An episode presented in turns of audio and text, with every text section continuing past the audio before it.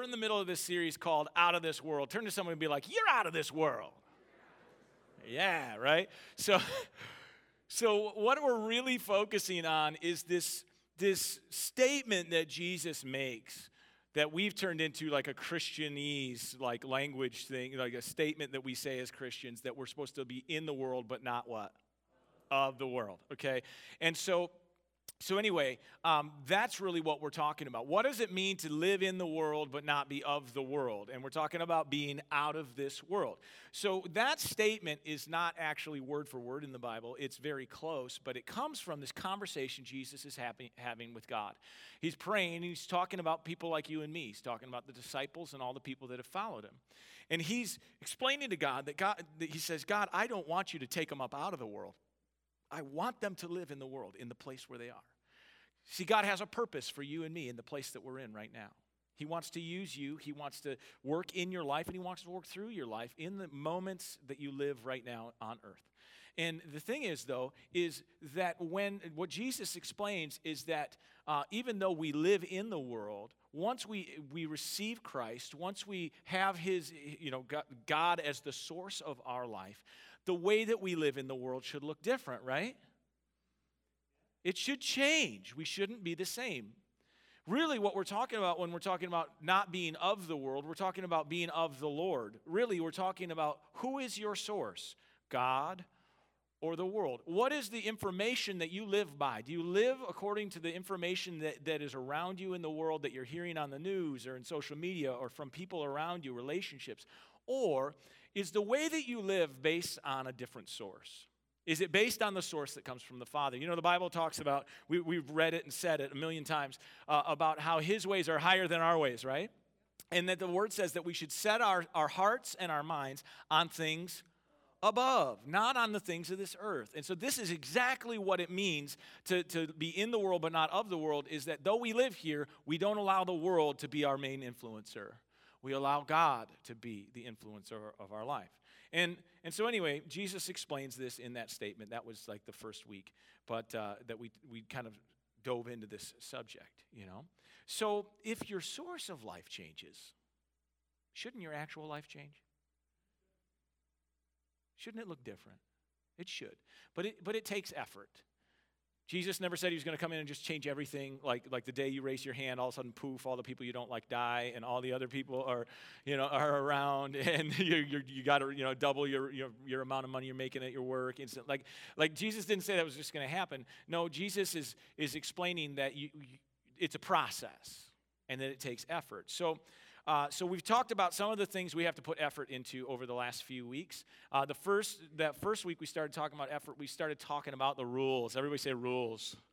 Nobody likes to think about the Bible as a rule book. Uh, we like, I, I like to, to think of it as an instruction manual, right? But, uh, but people don't like rules. And so there's a big aversion to Christianity because they think the Bible is just going to, it's trying to constrict and restrict my life. It's trying to, to keep me from living the life that I want to live, right? But that's not actually what, what the Bible's trying to do. It's actually trying to help you live the life you want to live. Because the day you raised your hand, you said, I don't want to live the life that I've been living. I want to live a different life, right? I want change. You didn't raise your hand and say, I just want to keep doing everything I'm always doing. Like, like, no, there's a reason that you made that choice, and it's because you knew something needed to change. And so, so we needed we need to learn how to change. We need to, we need to take these steps. So the, the Bible, let me say it this way. The, I use an analogy of a road, but you know, I don't know when the last time is you, you, you wrote a, a letter or something in, Go, or in like Google Documents or Word or something like that. But when you did it, you, you typed and your computer naturally did something. Uh, it, it left some white space on the side of the page on either side. You know what those are called? Margins, right? Why are the margins there? To keep the letters on the page, right? It's because if you didn't have the margins, you would type and you would get near the edge, and then all of a sudden you'd keep typing, and all your words would be on air. And, and, you, and the, the purpose of your document wouldn't happen anymore because there would be no space left on the page for you to successfully write the story or the, the paper or whatever you've got going on. Yeah, my notes are small. but, uh, but, but anyway, God wants you to have margin in your life so that when you're living your life, you're not doing things that are going off the page. That make sense? So the instructions we find in the Word are there to guide you, like guardrails, like the lines on a road. They're there to help you successfully make it to the destination that God has in mind for you. And the day that you said yes to Jesus was the day that you said, God, I want to go where you want to guide me. And so we follow his instruction.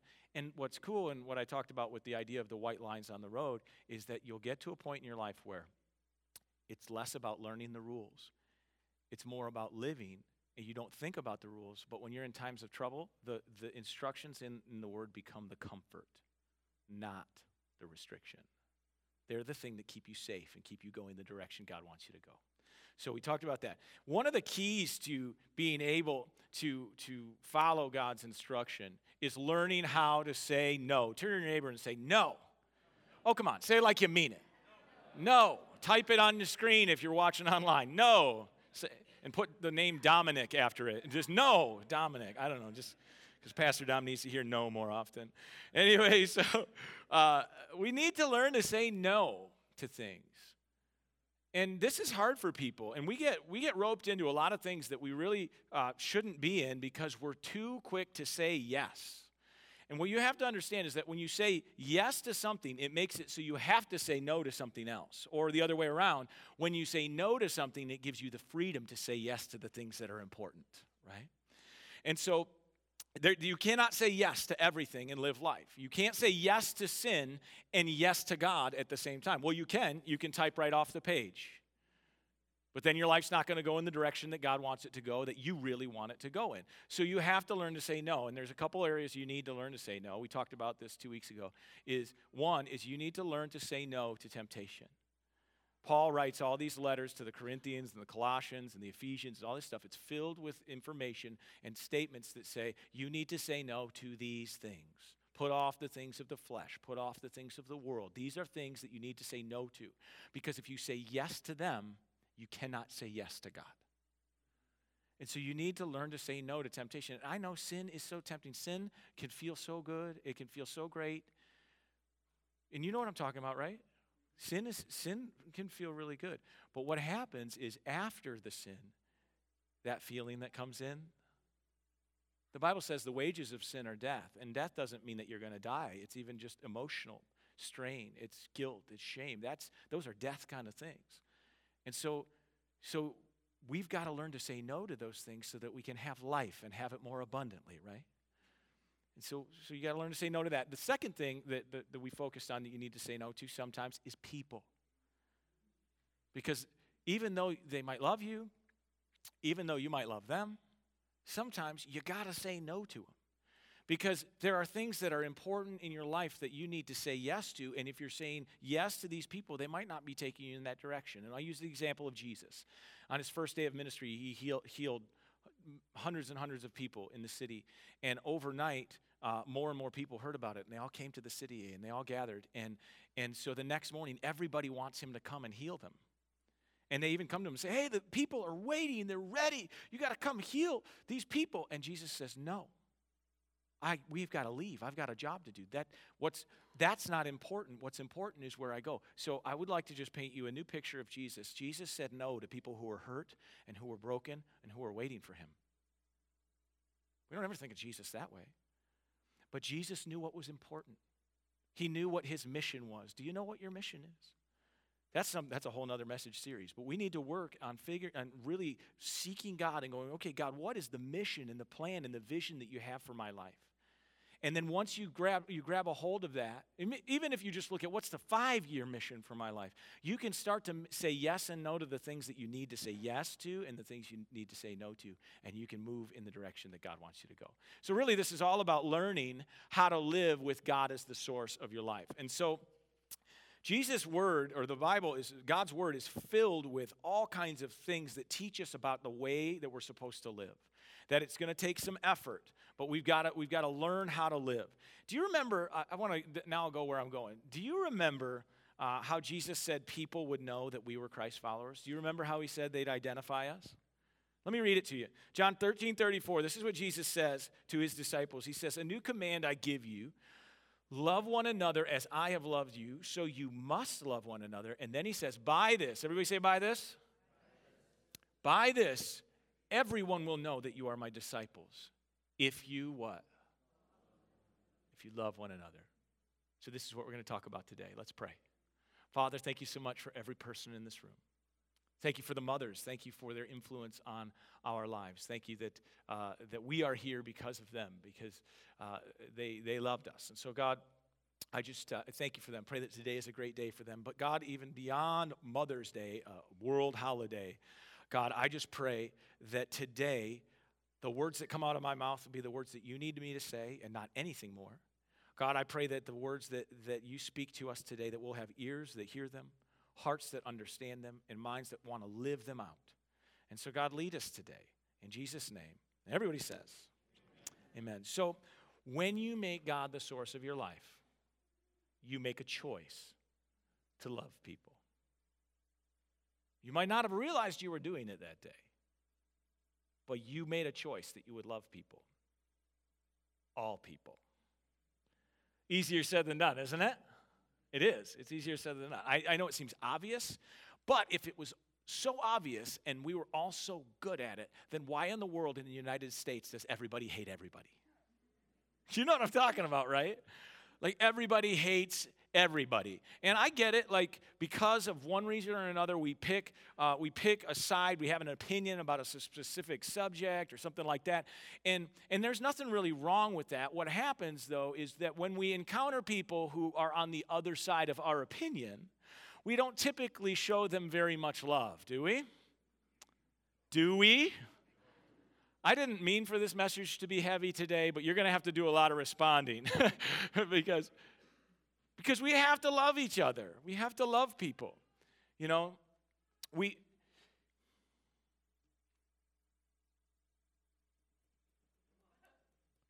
So I, I don't have everything in my notes, but some things have like popped into my head as I've been going along.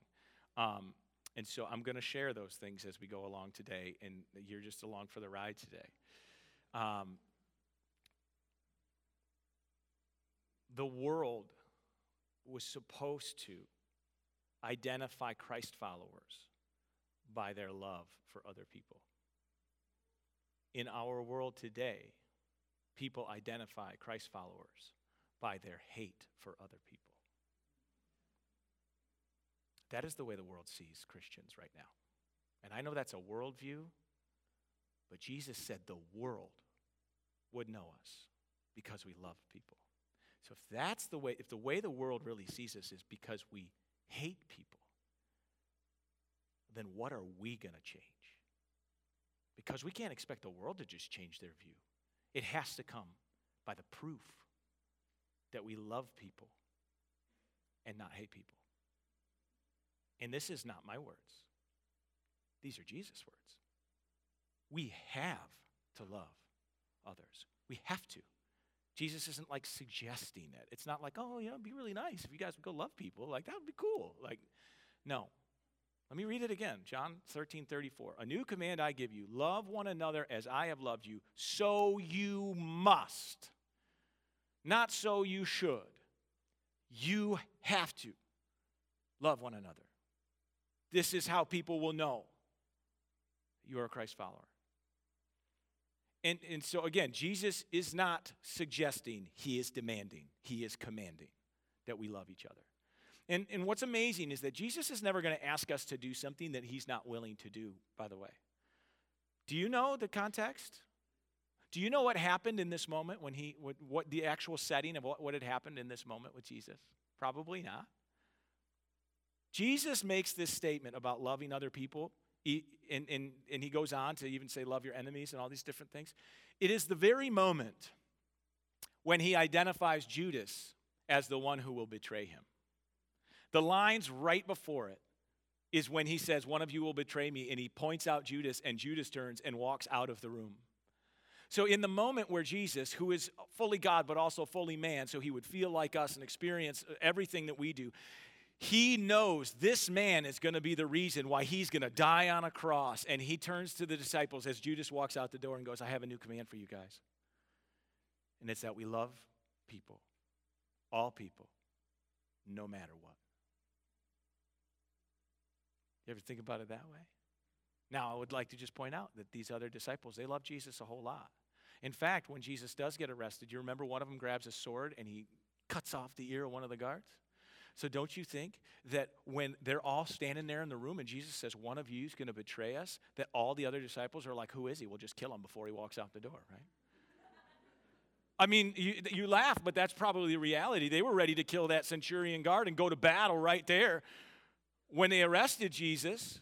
And so, why in the world would, wouldn't they have said, well, let's, guys, let's get you, let's go, you know, out the door, you know, like SEAL Team Six, you know, take them down, whatever you got to do. Like, like these guys, they're, they're going to protect Jesus. So, I think, and this is my opinion, but I think that that happened. Judas walked out the door, and those guys were going to get him, and Jesus got in front of the door and said, guys, guys, hold on, hold on, hold on. Stop. You're not going to go do this to Judas. You're going to love Judas. Notice Judas wasn't killed by one, one of them in the future. Jesus says, No, we got to love Judas, even though he's one. And they got to be going, wait a second. Like for three years, the, the, the Romans have tried to kill you and, and get you. For three years, the, the Jewish leaders have tried to kill you and get you. And now it's going to be one of our own guys that's going to sell you out. That's going to be the reason why you're gone. And, and we got to stop him. And Jesus says, No. I know he's right now your enemy, but you have to choose love. You must love one another. So Jesus, uh, again, isn't someone who will make you do something he's not willing to do, even to the extreme. Let me read another command that Jesus gave in Luke 6 27. He says, But to you who are listening, I say, love your enemies, do good to those who hate you, bless those who curse you, pray for those who mistreat you. If someone slaps you on one cheek, turn to them the other also. If someone takes your coat, do not withhold your shirt from them. Give to everyone who asks you. And if anyone takes what belongs to you, do not demand it back. And then he says in verse 31 do to others as you would have them do to you. Fast forward from him telling the disciples and the people that he's with those words, and he's hanging on the cross. They have beaten him bloody. They've put him on the cross. They've stripped him naked to humiliate him in front of everybody. And you remember the guards are casting lot for his clothes. And he doesn't go, Give me my clothes back. You guys are awful. You're terrible. No, what's he do? He's hanging on the cross. He looks up and he says, Father, forgive them, for they don't know what they're doing.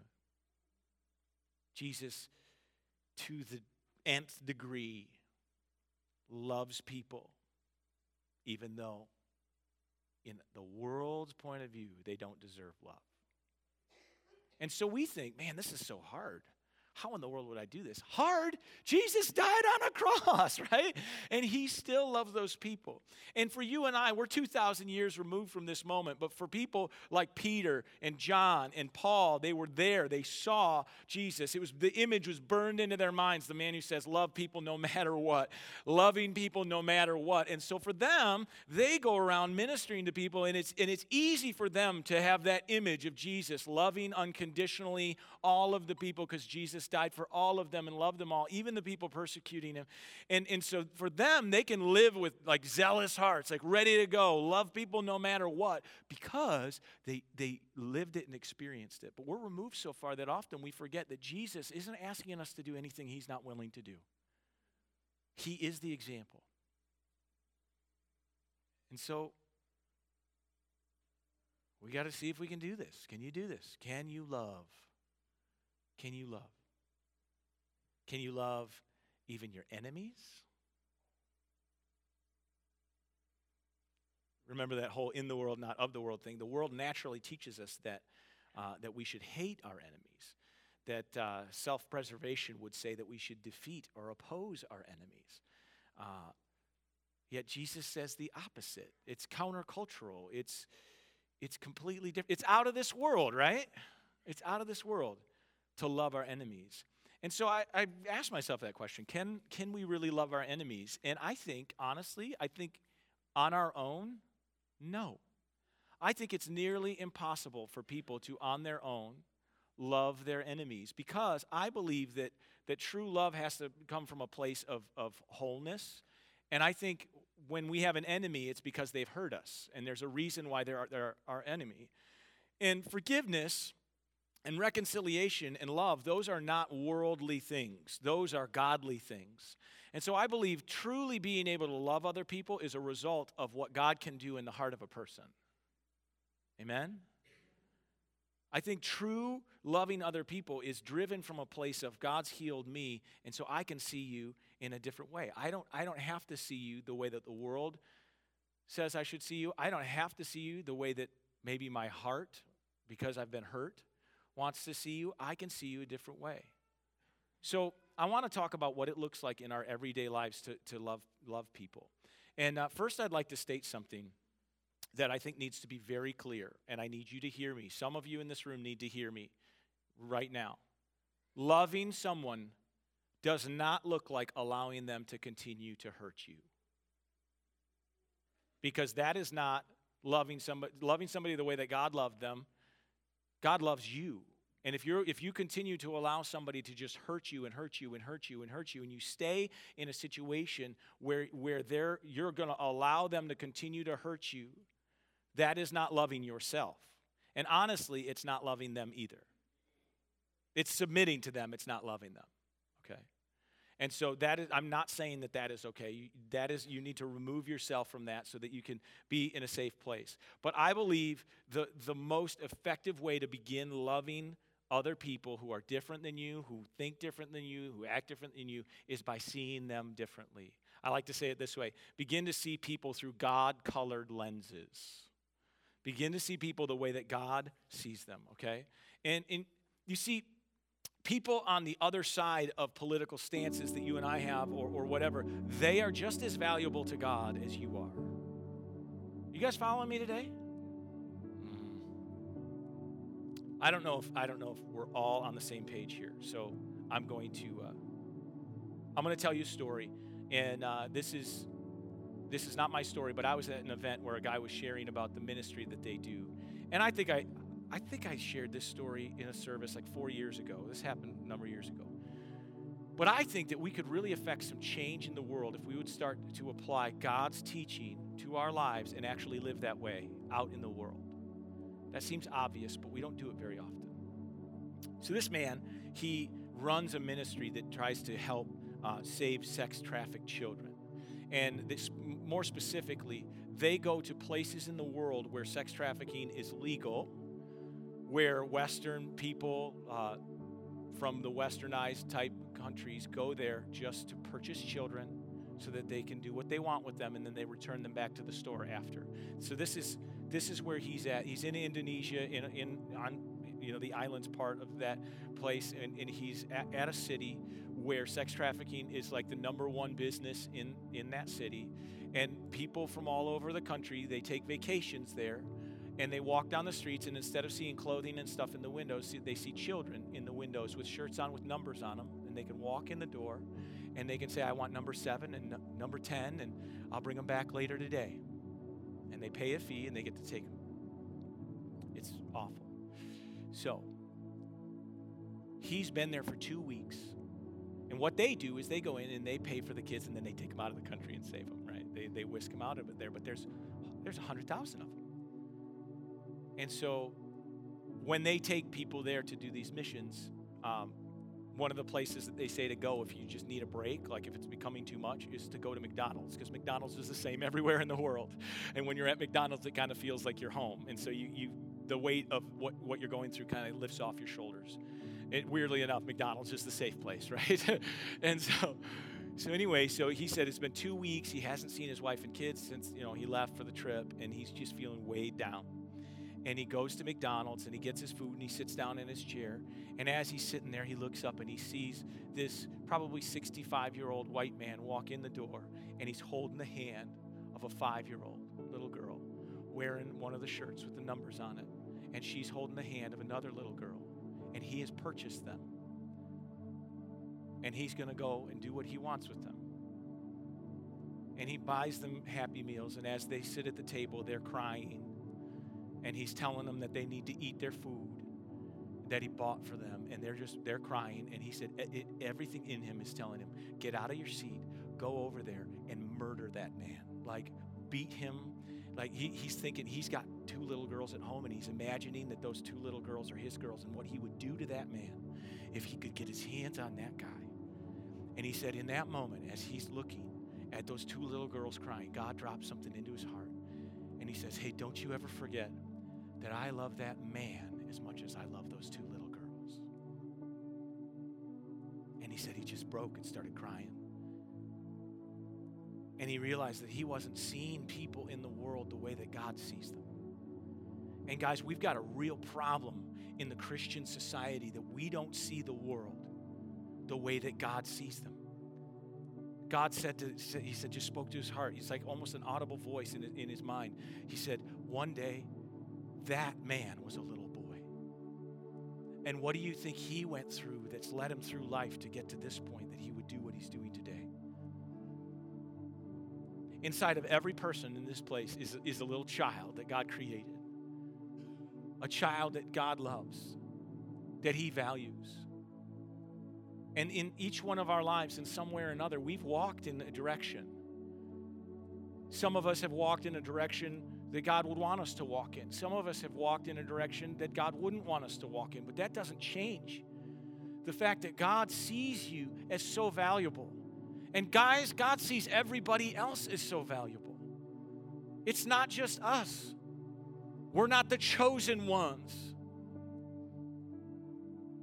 Everyone was a chosen one. Jesus died once for all. He wants to see everybody live a whole life, a healthy life, a, a purpose filled life, one that is, that is greater than what they could do on their own. But we, we so often, as Christians, we go and we try to tell people that they need to change. How many know that we are not the changers? We are just the introducers. You're not going to go die on the cross for somebody. Jesus did that. It's our job to go and introduce people to Jesus. It's our job to, to not be people who get up on our, on our soapbox and start shouting at people who we say are sinful or are wrong. The Bible says there are two things we're supposed to do love the Lord your God with all your heart, with all your soul, with all your mind. And you know what the second one is? Get on a footstool and tell everybody that they're sinners and they're going to hell. That's what Jesus said was the best thing. Obviously, that's not what he said. He said, Love your neighbor as yourself. And it's not easy, guys. I'm a pastor, so obviously I know. Because just by my title alone, it's assumed that I'm going to hate somebody who doesn't believe the way I believe. But that's because culture has learned that Christians are filled with hate and not love. When somebody doesn't live the way that we live, we feel the need to tell them that they need to change. And I know it's hard, guys, because let, let's talk about the LGBTQ community. When you say, I hate the sin, but I love the sinner, what you're telling them is that you hate them. And you go, No, I'm not. I'm saying I love them, but I hate the sin that they're in. Well, they, their whole identity, if you're here today and you're part of that community, we love you, I love you, you're so valuable, you matter so much, you are so important to the Lord, you're so important to me, and I don't want to offend you but they their identity, who they are, is what you consider the sin. And so you aren't telling them that you still love them. You're telling them that they're hated. And so we have to change and we have to work on how we're going to love people regardless of any situation. And I don't want to uh, again I don't want to offend anybody and I don't want to make anybody mad, but but I want to just say that if you're part of the LGBTQ community, it is not your identity. And just like being a pastor is not, not my identity. I'm a child who was created by a father who has a great destiny for me, and I'm just trying to do my best to live it. My identity is not found in the things I do or, the, or even in the way I act every day. My identity is found in the Father. And your identity can be too. So it's not, it, it, we have to, we have to learn that being a Christian is not about taking a stance, it's about having conversations. Being a Christian is about, I mean, everything Jesus taught the disciples was go out and preach the gospel, preach the good news. What is the good news? That Jesus loved every person no matter what their life looks like. no matter what it looks like. We were made to have conversations, and in those conversations, just introduce people Jesus is. He'll do the changing. It's not your job. He'll do the saving. It's not your job. I tell you what, there was no one person that saved my life except for my Heavenly Father and Jesus Christ. And it's the same for you. So we need, this is countercultural though, even for Christians, because we think we've got to stand up for this or that. But loving people means seeing people the way God sees them. Loving people means seeing through all of the worldly things, all the Christ, Christian built worldly things and worldly built worldly things. They're all worldly. And seeing people for what they are children who matter to God. Let's pray. Father, thank you so much for giving us instruction that we need to, we need to follow. God, I pray that we will be people who are out of this world, people who are willing to not live based on what we see in front of us, even things that we might hear from what we think is a Christian based uh, platform or things like that. God, that we would base our things solely on your word and on your instruction, God. And that we would love people the way that you told us to love people, and that it would motivate us to live different that would it would motivate us to see people through beyond their circumstances. God, I know it's hard to love an enemy. I know it's hard to love somebody who doesn't agree with us. But God, thank you that Jesus did just that thing. And that he was the greatest example that we could live by. So God, I pray that we'll be motivated. That the image of Jesus on the cross, paying for the sins of every person, loving people no matter what, will be burned into our hearts and we'll think about that every time we look into the eyes of another human being. God, help us to be the change, to live the way you want us to live, to love the way you want us to love. With everybody's eyes closed here, if you're here and you want that change in your life, you want to make Jesus Lord, and you want to start moving in His direction, He's got a great plan for you. But you need to allow Him to lead you there. You could start that today.